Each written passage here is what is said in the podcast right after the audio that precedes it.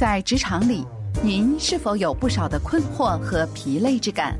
在人生的各种角色上，是不是也有力不从心的时刻？职场加油站特请来专家为您答疑解惑，在职场的征途上为您加油充电。Hello，各位听众朋友们，大家好，我是主持人怡怡。不管你现在人是还在职场上，还是已经在回家路上，我们的职场加加油，耶！没错，欢迎您收听职场加油站。今天呢，非常荣幸要邀请到呢，我们这个所谓的口才训练方面的专家，我们的心想事成教育训练机构的共同创办人，我们的大树教练，欢迎大树教练。早安，咦，早安，各位听众早安。是我们在台湾的时间是早安啊，在我们美国西岸这个地方呢，已经是他们的回家时间了。拖着一身的疲惫回到家中啊，烂，真的是已经都累瘫了。不过没有问题，来收听希望之声我们的职场加油站的节目呢，给你满满的能量哦。好，不要忘了，我们这是一个扣印节目哦。我们的扣印热线八八八二七五一六二八八八八二七五一六二八，欢迎我们的听众朋友们随时都可以扣印进来。那今天我们要讲到一个非常重要的主题哦，而且同时，一要帮所有听众朋友们好好的把这个大树教练身上的宝挖出来。我们要讨论的是所谓的行销方面的训练。其实行销在这个时代里面呢。你看，你要用广义的方式呢来说它，还是要用狭义的方式？广义的方式包括你要怎么样跟别人交朋友啊，怎么样行销自己，对不对？或者是有的时候要跟你的同事之间达成一个共识，怎么样把你的想法说出来？诶，这其实都是一门学问诶。那当然，我们要来请教一下我们的专家了。就从大树教练角度来讲，您觉得行销是怎么样的来看待它呢？啊，是的，这个问题问的非常的好。我在大概。差不多有二十年的这个左右之前啊，我听到一位老师，算大师吧，我他对行销的定义下的太好。他说，行销的目的就是让推销变得没有必要。所以呢，也就是说，如果我们能把行销学好学好的话，其实它是一种更好的人际技巧、沟通技巧，可以帮助我们省掉很多沟通的成本，然后提高我们效果。所以说，能学好行销学，应该是。一件叫做一本万利的事情嘛，就是就是学完学完它，可以帮我们省下很多的时间、金金钱跟精力，是这样的定义。我认为是哦，我觉得大叔教授你刚刚讲的那个定义好好，让推销后来变成没有必要。哎，确实哎，我觉得现在的这个社会里面呢，大家其实一定平常我们都接受到很多的资讯了，有的时候连你走在路上哦。都不得有些人在路边发给你一张传单呐，啊，或者是说有时候在家里面会接到一些我们讲的 COCO 的，就是突然有人哦，哎，突然打电话来陌生拜访，想要对你一些有一些所谓的推销，但是这个过程怎么做能够让你觉得说啊，听的人觉得哎，对他没有在 push 我什么，是我自己真的就有这样的需要哦。这个说话一定有他的话术在里面，或者是说话的人，他一定心态上面呢有一个很好的调整，他对自己的产品够了解，他对自己想要的目标群够了解，应该是这样说吧，这是我的呃自己的想法了，是不是这样，大叔教练？是的，基本上来说，确实我们对行销还有另外一个定义是什么？就是说，行销学呃它包含包罗万象，那么如果可以总结来讲，两个字可以概括。其实行销学就是人性，那那么其实行销学这三个字，我觉得应该也是近代史吧，就是就是最近的事情。那么可是我们呃这个浩浩荡荡这个中华文化五千年，难道这个五千年之间就没有行销学吗？其实不然，其实历史上懂行销学的人非常的多。那么我们可以用这个一个概念来概括，就是说他们就是精通人性的一群这个世外高人。所以也就换句话说，如果我们对人性，那这个是人性里面包含人际沟通，啊，包含情绪管理。那这如果我们能够更加的能理解人到底要什么，需求是什么，我觉得他转过来我们在做行销的时候，我们就会变得比较顺心如意，变得比较容易的去推动很多的事情，因为民之所向嘛。讲到大家需要的，大家应该都很能去接受啊。这是我们在对行销的在加强注解。是。所以我觉得您刚刚讲到两个点，一个就是人际沟通，一个是情绪管理。哎，其实坦白讲，我自己还没有想到过说情绪管理在这个部分其实也扮演了一个很重要的角色。可不可以请大树教练呢，再帮大家深入的来分享一下是为什么呢？呃，是是这样来说的，好比说我们为什么说行销学跟这个人际沟通呢有很大的关联呢？大家想想哦，呃，我们如果跟一个人沟通。到底是用我个人我觉得我自己就是一切都是以我为出发点来沟通呢，还是以对方能接受、对方能理解的方式来沟通，哪一种效果会来得更好？那答案当然是以对方能够接受的方式来沟通，效果会好过于我们自己认为最好的方式来沟通。那我们可以再举一个比较好的例子，好比说很多父母亲都很为孩子着想。所以站在父母的立场，就是你应该这样，你应该那样。我是为你好，我是希望你未来能够呃成才，所以我才对你的的讲了很多，都非常对，也非常的有道理。但他没有站在孩子那一边的立场来思考问题，所以很多孩子都听不下去，把父母亲这些关怀跟关心的话当成耳边风。那我就觉得这个父母应该来学一下行销学，也许会帮助他的亲子沟通效果来得更好。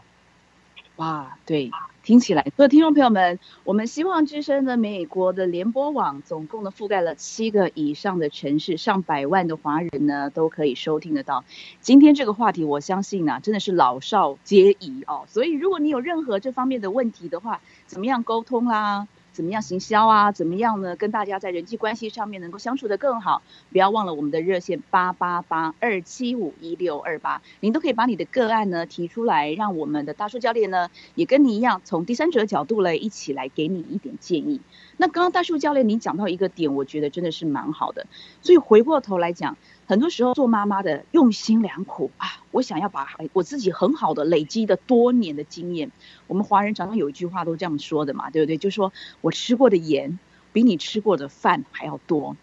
我每次这样子开头的时候，我小孩都回我一句话说：“妈，那你要小心你肾脏了，吃到这么多盐巴的时候，你要注意了。”不是这个意思啦，当然就是说我们呢经验多，所以我希望你了解。可是可能在这个过程里面，孩子没有感受到。那到底要怎么样的做，他们才能够感受到？在说辞上面有没有一些比较我们这样讲的，大家普遍的这个 tip 那个 paper 啊，台台湾讲 paper 或者小 tip 要跟大家分享的呢？呃，如果说我们普遍性来讲，说父母亲跟孩子沟通，我可能站在一个历史背景不同的点，也就是说，多数的父母，就是以现在当代来讲啊，他们可能经历过的事情，就那时候的。呃，经济年代，呃，需要非常的拼搏，非常的努力，要非常努力的工作，然后以及付出很多的代价，而且要非常的节俭啊，等等之类的，所以可能就可以积累一些原始的财富啊，以以至于获得今天相对还不错的稳定生活。这是我们的父母那一辈，甚至是祖辈啊，也就是相差也不过就是三十年左右的时间啊，或者五十年。所以呢，多数的父母都会是比较刻苦耐劳、比较勤奋努力。然而，因为家境不错的情况底下，所以孩子们其实没有太多的机会再去感受那个拼搏的年代，要多努力的工作。好，举个例子啊，比如说以前找工作，我们的人都得态度非常的好，非常的这个需求谦卑，然后而且要跟老板面前要表现得很好，来获得一个工作机会。可是以当前来讲，现在的孩子找工作，他的感觉就是反过来，他是要求公司你福利好不好啊，奖金多不多啊，呃，这个稳不稳定啊，然后工作会不会太辛苦啦，环境够不够好，就他。他不太能理解，其实是到底是他需要工作，还是工作需要他？好，我再讲一个历史背景。所以也就是说，现在的孩子，如果我们父母亲老拿着我小的时候很辛苦，我小的时候很不容易，我们以前多节俭，我们以前为了一份工作，我们付出多大的代价，然后用这些老生常谈的经验来说给孩子听，其实孩子是不太能感受，因为他的成长环境当中就感受不到啊，因为家里面给他提供的优渥条件。呃，你看吃吃穿都不愁，那有房子住，也不用呃像以前那么辛苦，也不用那么节省，三餐都这个没办法吃的非常的丰盛。所以现在孩子，如果我们用一种我们当年过来人的心态，想要规劝他，然后叫他好好认真，好好努力，听好好这叫什么？好好学习，天天向上。基本上来讲，有一小部分的人是听得下去的，但多数的人这样的沟通其实是无效的一种沟通，因为孩子就当耳边风。所以正确一点来讲是，则是现在孩子他们更需要的。当然，这是我个人从旁的观察哦，那有一定的主观程度哦。就是现在孩子他们要的可能就是我想要让更多人关注我，更多的人欣赏我，然后更多的人这个认同我。他们可能追求更多的是这个，就更多的自我。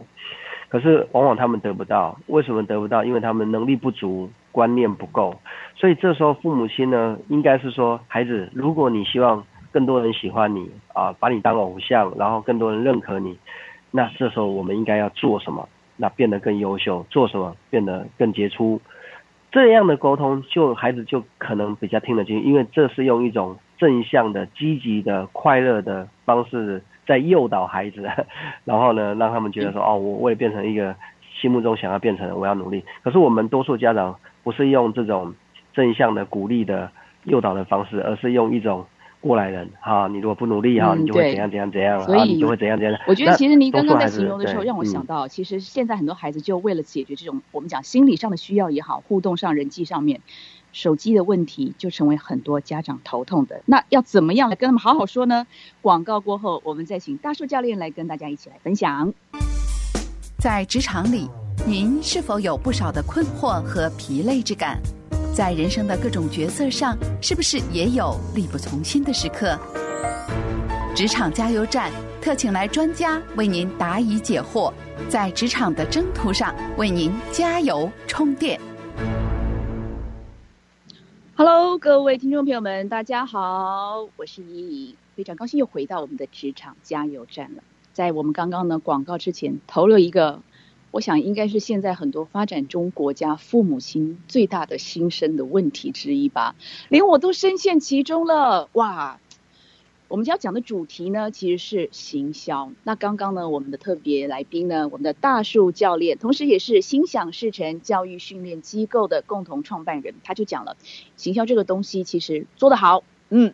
就是推销就变成不必要的。其实有的时候人跟人之间的过程相处里面，我们都有我们自己的想法，希望对方能够接受，啊这也是一种广义的行销嘛。那当然，这是一个一系列的节目啦。今天呢，可能我们会花一点时间呢，像我这边来讲啊，我就想要知道，在家庭上面，其实行销来说，如果我能够把这个口才啊、话术啊学好，或者是换个角度，像刚刚大树教练在上一段提到的，其实很多时候跟我们的情绪管理啊、心理学这方面也都是有点关系的哦。如果我们都能够好好的了解、善加的使用它的话，其实会让我们的沟通更有效。好啦，大树教练，我就要问了。你刚刚说了，年轻的这一代希望让大家看到他，希望跟别人有互动，所以很多小孩现在都全部都挂在他的手机上，或我们讲挂在电脑上了。我们也都不知道在他的虚拟的那一端，到底是跟谁在一起。要是我那个年代，我爸跟我妈一定跟我说，你是跟哪个阿阿猫阿狗在一起哦。有的时候真的很想跟孩子说啊，这个手机哦，可不可以请你使用上面少一点？可是好像呢，跟他一讲，就换来了一阵，嗯，这个表情就不是很好看了。我想就以这个比较具体的例子来请教一下大叔教练。身为家长，身为师长，好了，我们讲孩子现在有这样的一个科技上面的一个问题，怎么样平衡生活？我们其实是为他身体好嘛，对不对？我们要怎么样的跟他说，能够让他了解我们的一片苦心呢？好好，谢谢依依的这个提问。那么我觉得。呃，这个问题确实很普遍性。那我过去的经验值呢，一般来讲，呃，在这一点上面，如果说用一个良性的沟通，孩子多数还是听得下去。首先，第一个核心原则就是，孩子产生某些行为的时候啊，就是我们现在是用行销学的角度来解决这个我们亲子沟通的问题，所以这个立基点是在行销学的这个基础上啊，就说，我们行销学也是一种心理学呢，来证明说人们在做每件事情的时候。他一定是认为做这件事情对他是有好处的，那么所以看手机、上网啊、聊天啊这件事情，一定潜在对孩子他有一种正面的连接。好比说，他可以联系感情啦，他可以跟朋友这个聊天啦，很愉快啦，巴拉巴拉的。所以他觉得这是一件很愉快的事情，包含说他可以吸收新知识。所以首先，如果你就跟他说不行，断绝他，或者是阻隔他，或者是没收他的手机，一般来讲，这样的。攻防战呢，家长通常不会成功，因为我用不了你的手机，我会用电脑，我用不了电脑，我可以跟朋友借手机，我可以到外面的网吧上面去去上网，所以这样的贺主作用，呃，跟限制作用，往往是收不到好效果的，因为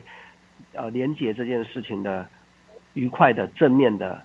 呃，这好处太多了，所以说他们很难说你这样规劝一下他就不用，所以呢，我就说第一个，他不是要说你不准做，而是。嗯，在不影响他做这件事，好比说，孩子，我知道这个手机现在对你来讲很重要啊，那么跟朋友沟通很重要，那么呃，正常嘛，这个每个人都应该有社群，都应该有一个群体啊，有一个有一群跟自己聊得上的人，我觉得你从小就有这样的社交习惯是非常好的，你看这就是一个正向的鼓励嘛，而且现在的人行动学习嘛，包含我们现在的这个广播电台也是这种行修呃行动学习的方式。那这些呃，肯定他做这个行为，我本身不会是一个对立的立场，这已经是沟通的第一步。因为如果我们对立的话，基本上就没得沟通了嘛。那么孩子听起来就觉得，哎，这个家长好像今天心情特别好，特别明事理哦，怎么今天没有修理我啊？那在他接受你的这样的一个观点下，这时候再来说，哎，孩子啊，因为呢，你知道以后我们人生非常的漫长啊，要我们这个眼睛啊，这个万物叫应该说灵魂之窗啊。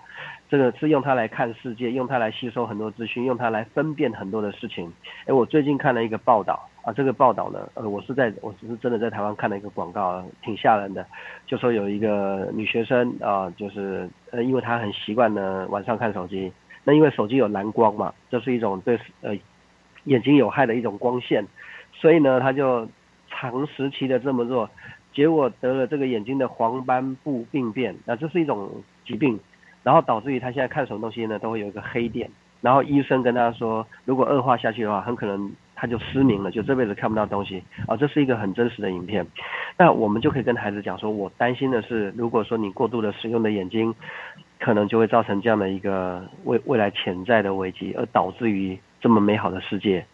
你看他的时候是有压力的，是有负担的，是看不清楚的，或者是呃加深你的这个眼睛的度数。那所以呢，呃，妈妈想要劝你，或者爸爸想要劝你，你可不可以在你的手机上设置一个闹钟，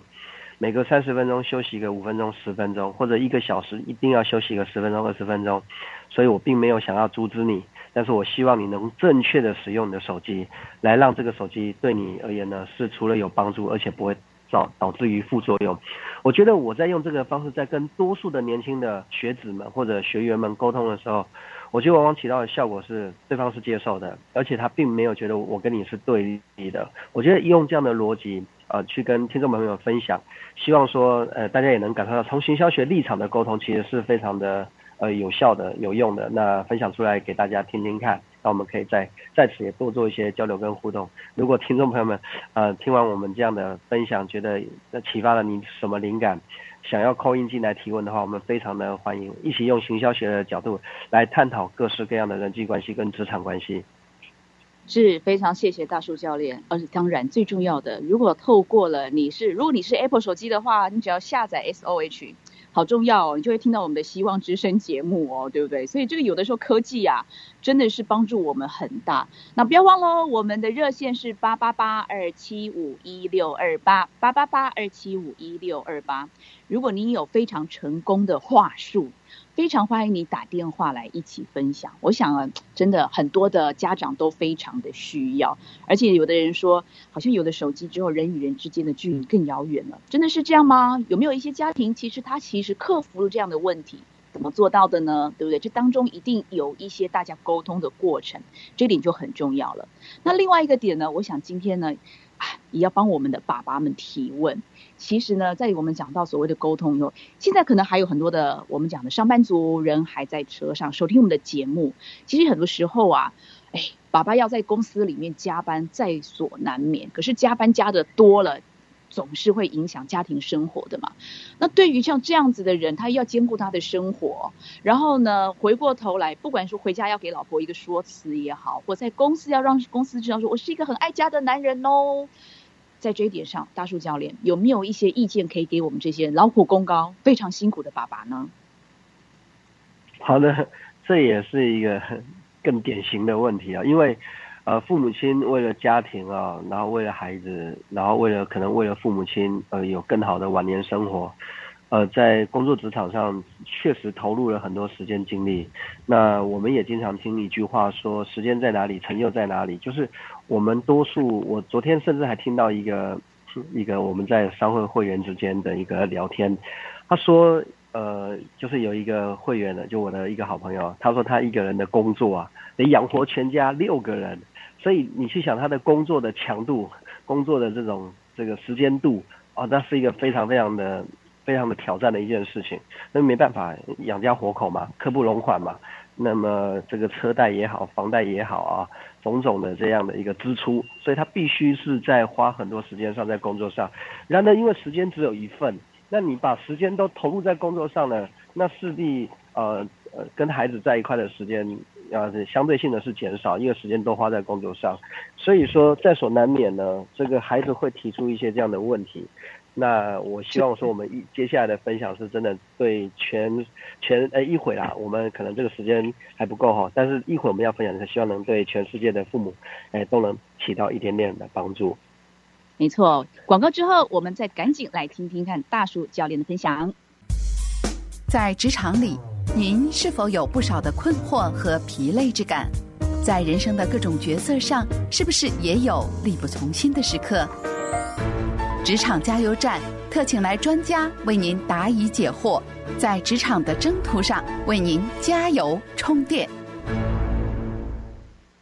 Hello，听众朋友们，大家好，我是怡怡，欢迎再回到我们的职场加油站的节目。哎，今天我们邀请到的是心想事成教育训练机构的共同创办人，我们的大树教练。大树教练呢，刚刚已经开始准备了，要怎么样呢？回答怡怡所提到的。我们的父母亲很多时候在外面工作啊，要平衡好家庭，要平衡好工作，然后呢，怎么样的跟家人在互动当中，让家里的人了解他的辛苦，或有的时候重要场合，当然也要让公司体恤一下，说啊，家庭在这个时候重要的时刻点很重要，我不能缺席。这个在说法上面，在话术上面呢，真的是蛮重要的。当然，我们这是一个扣印节目，希望大家呢也都可以共同的提出你的想法。我们的热线是八八八二七五一六二八八八八二七五一六二八。好，赶紧就来请教我们的大树教练喽。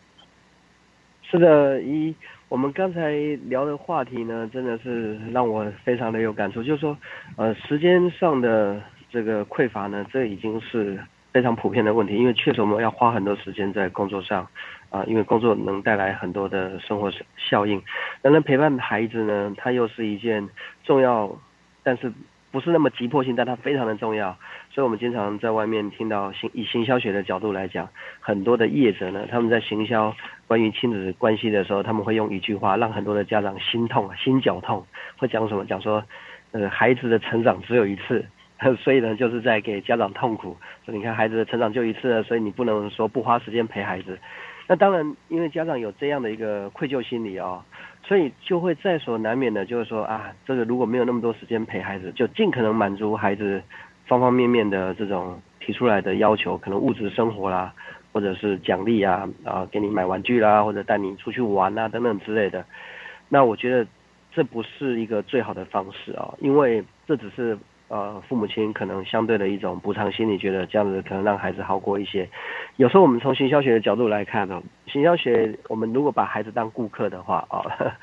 呃，当然这只是一个比喻啦。那其实我们真的要去问孩子要的是什么，就是孩子你希望的是什么？当然孩子可能会说，我希望父母亲多点时间陪我，这是一个很普遍的诉求。其实多点时间也只是一个概括性的概念。我们可以再来讲另外一句话，其实呃，质量跟数量。更多的人其实要的是质量，而不是数量。就说我如果花很多时间，但是他品质却不好，其实这样的陪伴并不一定是孩子要的陪伴。有时候孩子只是希望说你能够放下工作，然后呢以我为主主导或者以我为核心，真正的是在一个小范围的时间之内，完完全全的呃关注我的需求或者倾听我的声音。我觉得这种质量很高的沟通，可能会比你心不在焉的花很多时间陪伴他来的效果要更好。所以我想呃分享一个策略一个方法呢，给我们正在收听的听众朋友们怎么做比较好呢？如果说我们呃给孩子承诺说，呃，等到什么时候，好比等到爸爸发奖金以后，或者等到我们放长假的时候，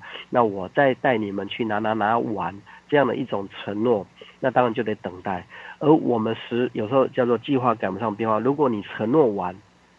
结果时间到了，你公司要出差或者临时有什么任务，你放不下，你你无法履行这个承诺，孩子会非常的失望。我就觉得这个爸爸你说话不算话，类似像，所以这样的承诺是有风险的。那么有另外一个方式呢，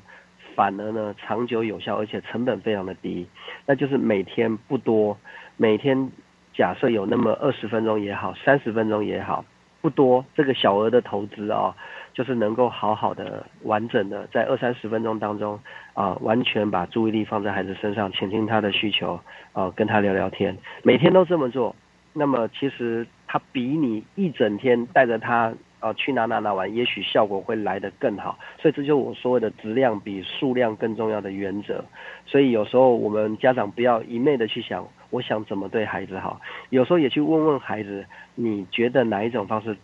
是你最想要的方式？我觉得这样子的沟通效果，我觉得会来的更加的精准有效啊。这是我的呃个人的分享啊，给听众朋友们做一下参考。是，我觉得刚刚大叔教练讲到一个很重要重点，就是有时候答案其实就在孩子身上嘛，为什么不干脆就去问问看他？而且有的时候孩子对于时间的概念确实是蛮模糊的耶。我后来也发现很多小朋友就是这样子，他不是没有别的想法。其实我现在看到很多年轻人也是，包括我自己的小孩，有的时候因为工作关系可能不在他们的身边，要视讯。我觉得其实有的时候反省一下啦，刚刚你讲的很好。有的时候真的没什么质量可言，他也没有什么话要跟我说，我其实也还在忙手上的事情。视讯的荧幕打开，其实都各自还在做各自的事情，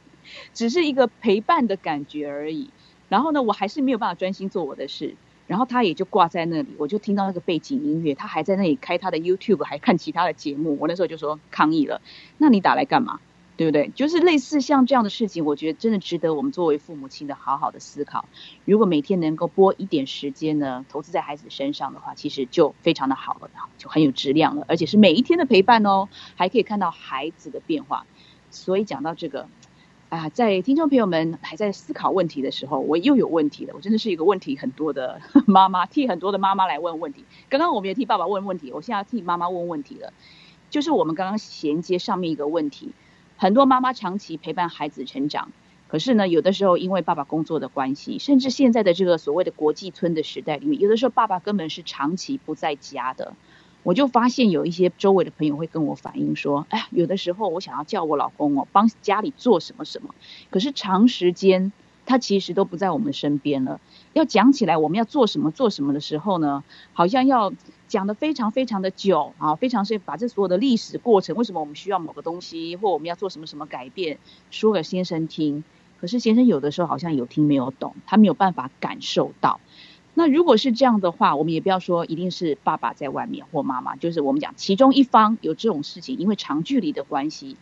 以大树教练你的经验来说，我们要怎么样的让对方能够了解？哎，我现在有这个需求，可是他长期都缺席，他不了解。我们要怎么样让他明白呢？好的，嗯，一的这个问题呢，确实每一个问题都是很普遍性的问题。那我们还是回来，我们最早的时候说这个行销学呢，就是让推销变得没有必要啊，这是我们的一个核心主轴。那么，但是我们现在呢，又延伸到行销学其实就是精通人性，而精通人性的核心当中。包含说人际关系跟情绪管理，人与人之间如何相处、如何沟通、如何说话，所以说我们都在这个大原则之下呢，我们来进行一件事情，这是一个心理学。那心理学跟行销学，它基本上是可以挂上关联，就是越懂心理学的越懂行销学，越懂行销学的一定越懂心理学啊，就是精通人性的这样的一个注解。所以我们试着思考一件事情：有天下父母，有谁不想好好当父母的？几乎没有。你去问任何一个妈妈，问任何一个爸爸，你想当个好爸爸吗？你想当一个好妈妈吗？我相信不会有任何人在这个问题上去否定说我不想当好爸爸，或者我不想当好妈妈。所以这就是取得了一个大前提，就是没有任何父母不想好好当好父母这个角色。所以在父亲或母亲在外工作的一个职业的角色，好比说职业的妇女或职业就是双薪家庭嘛，在这种情况底下，或者有一方面是在外面。呃工作很少回家啊，另外一方面在家全职的陪伴孩子。我无论哪种情况，我们来进入一个点。好，假设回来刚刚姨姨的这个场景，假设是这个妈妈希望爸爸能做一些事情来帮家里面等等之类，但是爸爸可能这个太忙了，感受不到或者无法去呃满足妈妈的想要的这样的一个需求或者孩子的愿望，这时候就需要沟通。这沟通的角度怎么想？就首先他有一个前置的动作哦。首先这个妈妈平常跟孩子沟通的时候，她得去维护爸爸，跟塑造爸爸在孩子心目中的。一个身份地位，呵这个是一个很强的沟通技巧。这个妈妈得有概念，就是她不能站在孩子的同一边，一起来这个就是生爸爸的气，说你看爸爸都这个不不关心我们，然后你看他都在外面也不回家，也不陪我们，然后呢也不跟我们说话，这样的效果是不好的，因为这只会加深这个孩子跟爸爸之间的隔阂跟沟通的难度。所以平常妈妈呢在言谈举止当中，就得维护爸爸在孩子心目中的形象。跟这个身份地位说啊，爸爸很辛苦，你看爸爸在外面工作，然后呢养家活口，让你有好的环境，然后呢他也很爱妈妈，让妈妈呢能够这个好好的专心照顾你。你看平常这个维护做好的情况底下，然后在跟爸爸沟通的时候，就说，哎，孩子的爹啊，孩子的爸爸是这样的，因为孩子对你非常的崇拜或者对你非常的尊敬，然后呢，而且我也一直都在塑造你，所以呢，在你放假回来的时候呢，我希望呢你能够在孩子面前说一些什么话。或者我希望你能够在孩子面前做一些什么事，来给他有一种典范的作用，让孩子知道哇，爸爸在外面很辛苦，可是回来依然愿意帮妈妈的忙啊，比如说去倒垃圾啦，或者是帮忙做家事啊，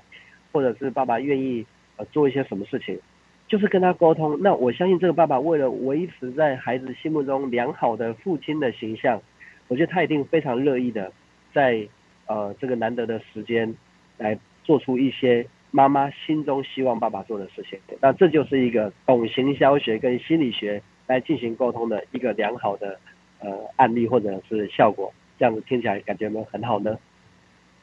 有，我觉得其实听起来呢，就是你讲到一个很重要的重点。其实我们现在有的时候人与人之间在一起互动的时候，哎，我们这样讲吧，可能有点华人的 劣根性。我们很喜欢拉帮结伙，对不对？所以有的时候可能有一些呃父母亲呢，其中一方不在家的时候，另外一方好像很自然的就变成他们有形成了一种相依为命的革命情感，